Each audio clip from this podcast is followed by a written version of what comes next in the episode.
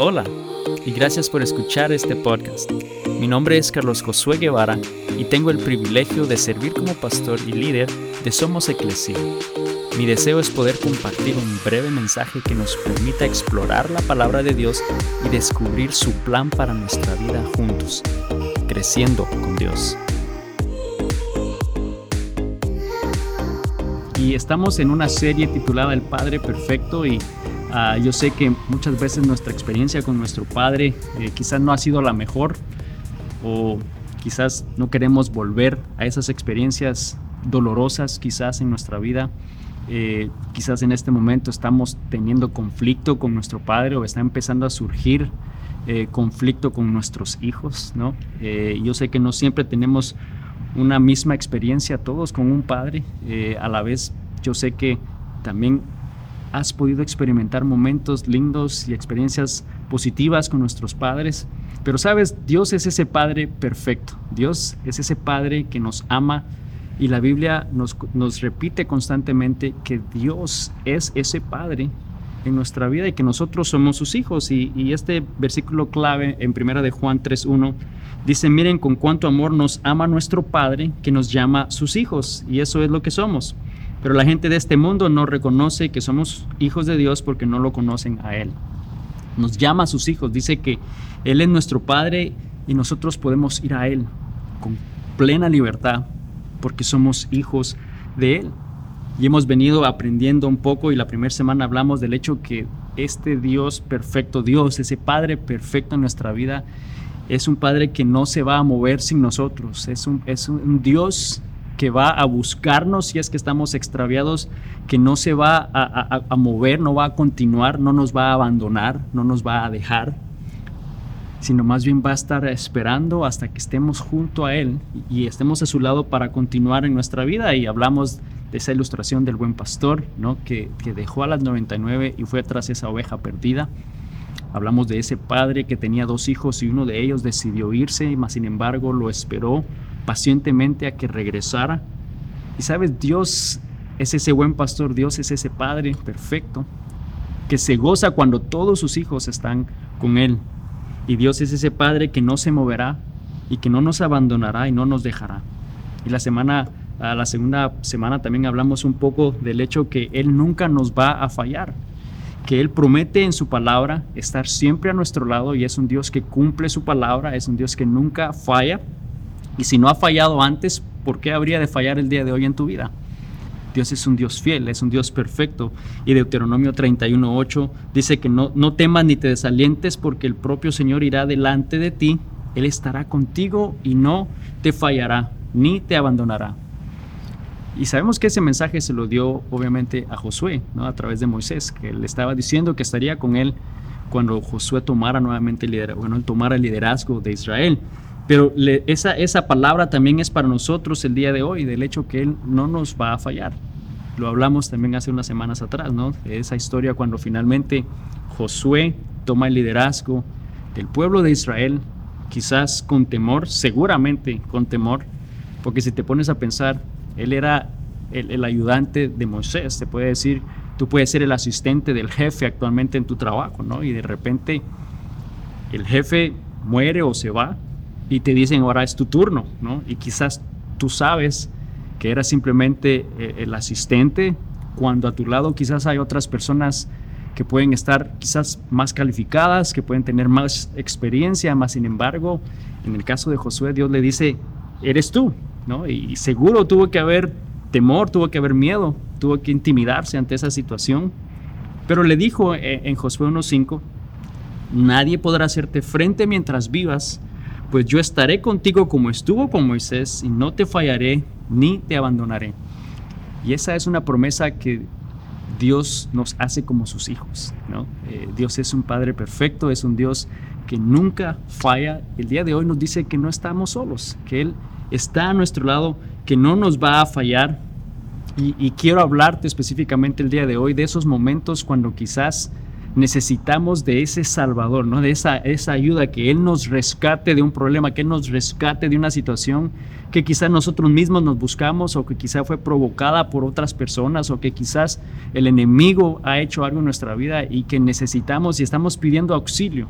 ¿no? El día de hoy quiero hablarte del hecho que Dios es este Padre perfecto que nos rescata, que Él nos rescata no solamente de esas situaciones, pero mucho más específicamente que nos rescata de una eternidad llena de pecado, nos, nos rescata del destino eterno que estábamos todos designados o destinados y nos da una oportunidad a una vida mejor. Y cuando hablamos de este, de este tema, de que el hecho que Dios nos rescata, vino a mi mente cuando yo era niño eh, yo veía, eh, eh, yo todavía vivía en Guatemala, pero yo veía este, este show que se llamaba Baywatch, que era el, salvavidas, ¿no? Guardianes de la Bahía, mejor dicho. y era un show donde veían a estos hombres correr, ¿no? Físicamente, iban y rescataban a personas que se estaban ahogando, a personas que estaban teniendo dificultad en la playa. Y por alguna razón esa imagen vino a mi mente y, puso en mi mente la idea de que Dios actúa de esa misma manera con nosotros, ¿no? Él está continuamente viendo, cuidando de nosotros y Él nos rescata y nos salva. Y cuando hablamos de, de, una persona que es un salvavidas, por ejemplo, un salvavidas es esa persona que se prepara para esos momentos de dificultad dentro del agua, eh, que por lo generalmente tienen que estar de una condición física pues bastante bien para poder quizás levantar, jalar o, cargar a otra persona que yo no sé si te ha pasado antes, pero cuando una persona está quizás no consciente o dormida, por ejemplo, es como que pesan el triple. Eh, y yo recuerdo a mis hijos cuando eran más pequeños, eh, obviamente no era que pesaran mucho, pero en el momento que ellos se dormían y tenía que empezar a cargarlos de un lugar a otro, dije yo, pero ¿y estos que comieron, no? Porque eran tres veces el peso de lo que por lo generalmente ellos pesan, ¿no? Y, cuando una persona está en un momento de dificultad o ahogada o, o, está que necesita o está inconsciente, por lo generalmente tienden a pesar más, ¿no? Y bueno, estos salvavidas tienen que estar preparados para hacer eso, pero quise darte ese, ese pequeño detalle para que podamos realmente entender que Dios ese Padre perfecto, ese Padre amoroso en nuestra vida, Él envió a una persona como salvavidas, Él envió a alguien que nos iba a venir a, rescatar, iba a venir a, salvarnos de algo que voy a compartirte el día de hoy. Pero quiero que vayamos a este pasaje para empezar este tema el día de hoy y quiero que abras tu Biblia al libro de Mateo, capítulo 20, versículo 28. Dice, pues ni aun el Hijo del Hombre vino para que los sirvan, sino para servir a otros y para dar una vida en rescate por muchos. Nos damos cuenta que Dios envió a Jesucristo para rescatarnos. Dice, Él lo envió en rescate de muchos y quizás tú dices en rescate de qué, porque bueno, no me estoy ahogando, no estoy en un problema que siento que me estoy asfixiando, de qué exactamente estás hablando, a qué me refiero cuando hablo de rescate, ¿no? Y, voy a darte un poquito más detalles más adelante, pero lo primero que, quiero que entendamos es que, que Jesús nos rescata de la maldad de este mundo. Dios envió a Jesús para rescatarnos de la maldad que existe en este mundo. Gálatas 1.4 dice, tal como Dios nuestro Padre lo planeó, Jesús entregó su vida por nuestros pecados para rescatarnos de este mundo de maldad en el que vivimos. Vemos que Él envió a Jesús para rescatarnos. Aunque quieras aceptarlo, no necesitabas de un Salvador, necesitabas de alguien que viniera a rescatarte de una condición en este mundo de maldad, un mundo de pecado. Y yo creo que basta con simplemente prender la televisión a un canal de noticias o ir en tu teléfono a una aplicación de noticias o aún los, meros, los mismos medios sociales. Lo que más vemos son las cosas trágicas, son las cosas dolorosas, es lo lleno de maldad que está el mundo. No hay, no hay, eh, o sea, no, no, podemos debatir el hecho de que el mundo está lleno de maldad. Y dice la palabra de Dios que, que Dios envió a Jesús para rescatarnos de este mundo de maldad. Número dos, nos rescata de la esclavitud del pecado y nos da libertad. Y esa es la, la más importante de todas. Dios este Padre amoroso envió a Jesús al salvavidas, envió a Jesús para rescatarnos de la esclavitud del pecado y darnos libertad. Y quizás tú dices, pero si yo no soy esclavo, yo nunca he sido esclavo, no estoy en esclavitud, yo hago lo que quiera en mi vida. Eh, y no me refiero necesariamente a una libertad física en tu vida, sino estamos hablando de una libertad espiritual. Romanos 6, eh, versículos 17 al 18 dice, antes ustedes eran esclavos del pecado. Éramos esclavos al pecado. Y dice, gracias a Dios, ahora obedecen de todo corazón la enseñanza que les hemos dado. Ahora son libres de la esclavitud del pecado y se, ha hecho, ah, se han hecho esclavos de la vida recta. Entonces nos damos cuenta que nos vino a salvar del pecado, de esa esclavitud al pecado.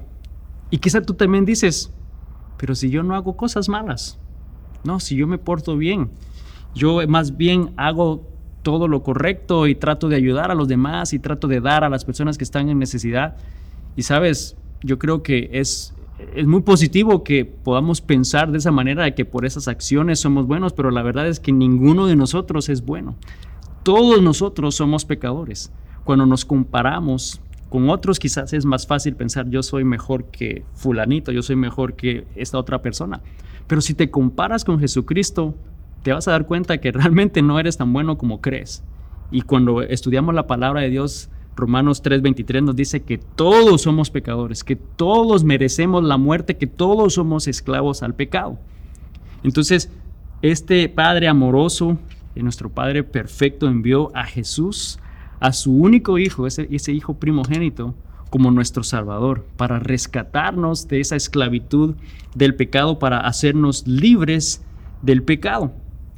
Y hace unas semanas atrás, aquí en Estados Unidos, estuvimos celebrando la independencia, el Día de la Independencia, ¿no? en el cual pues celebramos la libertad que como país podemos eh, experimentar y en parte es el, recordar quizás ese, ese sacrificio y recordar y apreciar lo que muchas otras personas hicieron años y cientos de años atrás, el sacrificio que ellos hicieron quizás hasta dar su vida para poder obtener el día de hoy esta libertad con la cual nosotros nos gozamos.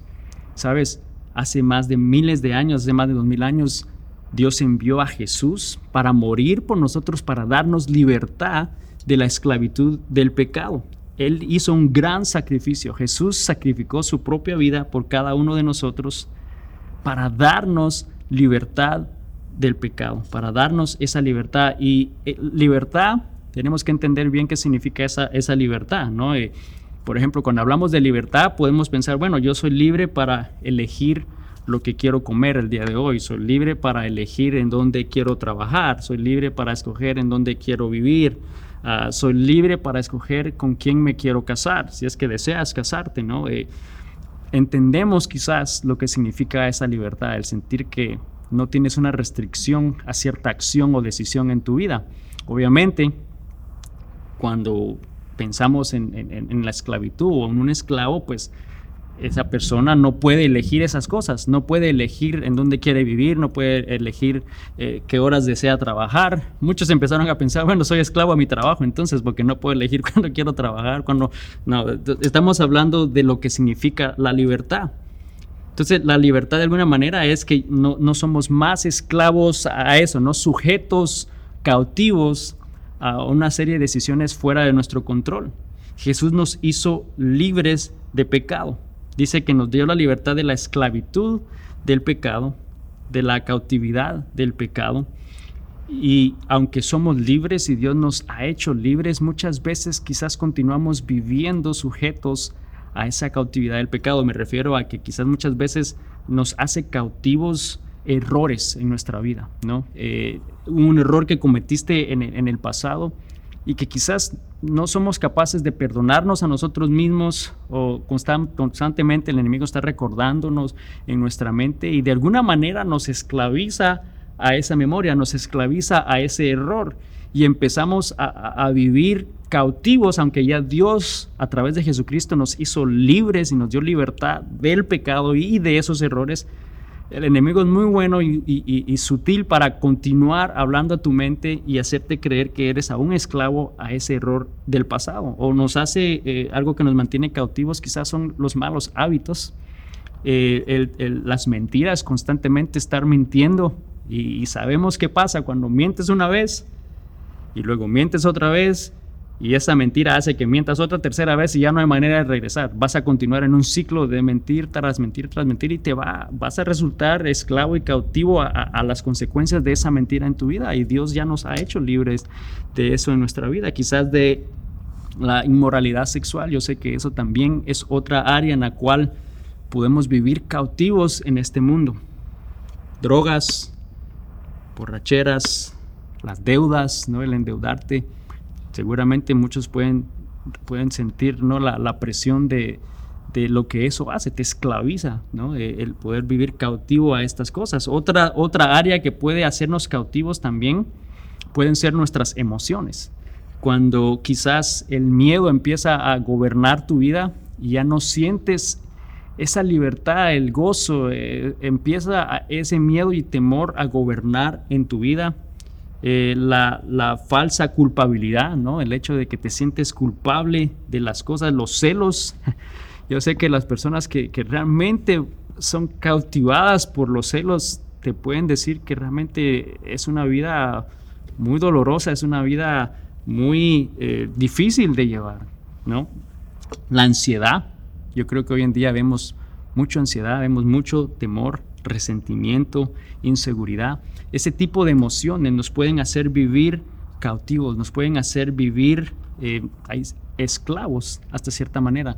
Pero vemos que, que Dios, nuevamente Dios, este Padre amoroso, nos da la oportunidad para ser libres de eso, no libres de eso en este mundo, pero especialmente libres del pecado, libres de la esclavitud del pecado y esa es la buena noticia, que Jesús nos da esa libertad, que Jesús envió a Jesucristo. ¿Y cómo es que Jesús nos da esta libertad? Porque quizás tú puedes tener una muy, una, muy buena idea o una idea clara de cómo Jesús nos dio esa libertad, pero quizás hoy tú estás viendo este video y no tienes realmente una idea de cómo es que Jesús nos da esa libertad en nuestra vida. Juan 8, 31 al 32 dice lo siguiente, Jesús les dijo a los que creyeron en Él, ustedes son verdaderamente mis discípulos si se mantienen fieles a mis enseñanzas y conocerán la verdad y la verdad los hará libres.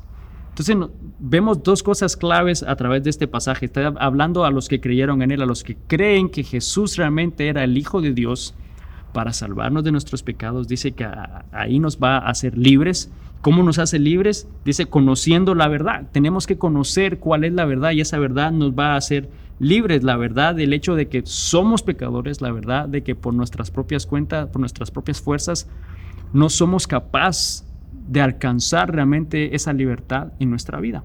Y, primera, eh, y Juan 1, perdón, versículo 12 dice, a todos los que creyeron en Él y lo recibieron, les dio el derecho de ser hijos de Dios. Entonces, primero debemos de entender que tenemos que tener ese derecho a, nosotros creer en Jesús, que Él es el Hijo de Dios y que Él vino a morir por nosotros, entonces nos da el derecho de ser sus hijos y como hijos que somos, entonces vamos a poder conocer la verdad a través de su palabra. Esa verdad de que ya somos hijos, de nuevo, el enemigo va a tratar de venir a, evitar que nos sintamos o que vivamos libres de esa manera, libres y tratar de, de tener esos pensamientos que nos van a mantener cautivos de temor, de miedo, quizás de remordimiento o de, culpas pasadas, pero debemos de, entender que ya somos hijos de Dios y que Él nos guía y dice que somos herederos juntamente con Cristo. Y, Romanos 8:17 dice que todos, ah, así que como sus hijos, también somos sus herederos. De hecho, somos herederos junto con Cristo en la gloria de Dios. Somos coherederos con Cristo, coherederos del reino de Dios. ¿Tú te has puesto a pensar lo que eso significa ser herederos de Dios? O sea, si yo te pongo, si te dijera, no sé, que eres un, un heredero de Bill Gates, seguramente darías brincos de felicidad por lo que eso significa, ¿no? ¿Cuántos quisiéramos hacer, ser coherederos de algo así o de alguien que tiene mucho, ¿no? Pero ponte a pensar que Dios es un Dios que está sobre todo el universo, es el rey de reyes, el dueño de todo en este mundo y te está diciendo que ahora como sus hijos que somos, esos hijos adoptivos, venimos a ser coherederos con Cristo. Esa es una tremenda verdad. Esa verdad te va a hacer libre. ya no más esclavo, ahora eres libre y eres no solo hijo, sino eres coheredero del reino de los cielos. Y, y dice que no hay más condenación, Romanos 8.1. Por tanto, ya no hay condenación para los que pertenecen a Cristo Jesús. Vemos que realmente Jesús nos hace libres, nos rescata de la esclavitud del pecado, nos convierte en coherederos con Él, nos hace hijos de Dios, nos hace herederos del reino de Dios, donde ya no hay más condenación, lo que significa que, que ya Dios perdonó todos tus pecados, todas tus faltas, pequeñas o grandes, cuando tú te arrepientes y vienes a Él y reconoces que Él murió por ti, dice que Él nos hace libres de, la esclavitud del pecado. La verdad nos hace libres de toda cautividad del pecado. Jesús nos rescató y nos dio libertad. ¿Sabes? Realmente yo creo que muchas veces no entendemos la magnitud del amor de Dios, ¿no? De este Padre perfecto que dio a su único Hijo para poder entonces adoptarnos a todos como sus hijos. Y Jesús tuvo que venir y pagar ese precio del pecado con su propia vida para darnos libertad.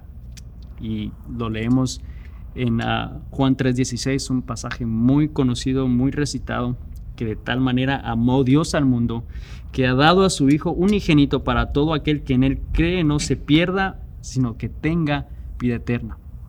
Jesús vino a rescatarnos, vino por nosotros. Mateo 20, 28 dice, pues ni aun el Hijo del Hombre vino para que sirvan, para que le sirvan, sino para servir a otros y para dar su vida en rescate por muchos. Nuevamente nos recuerda que Cristo Jesús vino a dar su vida por nosotros, vino a rescatarnos, vino para hacernos libres de todas esas cosas que el enemigo trata de mantenernos cautivos de esos sentimientos, de esos errores del pasado, de esas faltas que quizás nosotros mismos no podemos perdonarnos a nosotros mismos, para hacernos libres del pecado, lo que significa que entonces venimos a ser hijos de Él, coherederos del reino de los cielos, que lo único que tenemos que hacer es, es aceptarlo, es creer en Él y aceptarlo. Muchas veces se nos hace difícil creer y aceptar. Pensamos que tenemos que hacer cierta cantidad de cosas, que tenemos que hacer o cumplir cierta cantidad de reglas para quizás entonces ser considerado un hijo o ser considerado aceptado de parte de Dios. Pero esa no es la verdad. La verdad, eh, de acuerdo a la palabra de Dios, la verdad nos hace libres en el momento que nosotros creemos que Jesús es ese Salvador y lo aceptamos en nuestra vida y que ya no hay más condenación y que somos coherederos con Dios.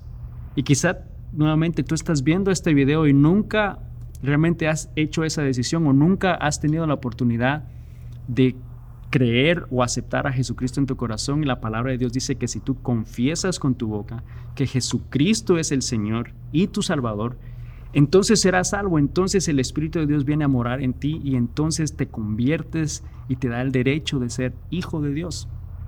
Y no hay nada necesariamente una oración específica que haya que hacer, más bien es un sentimiento íntimo en tu corazón de aceptación y de reconocimiento.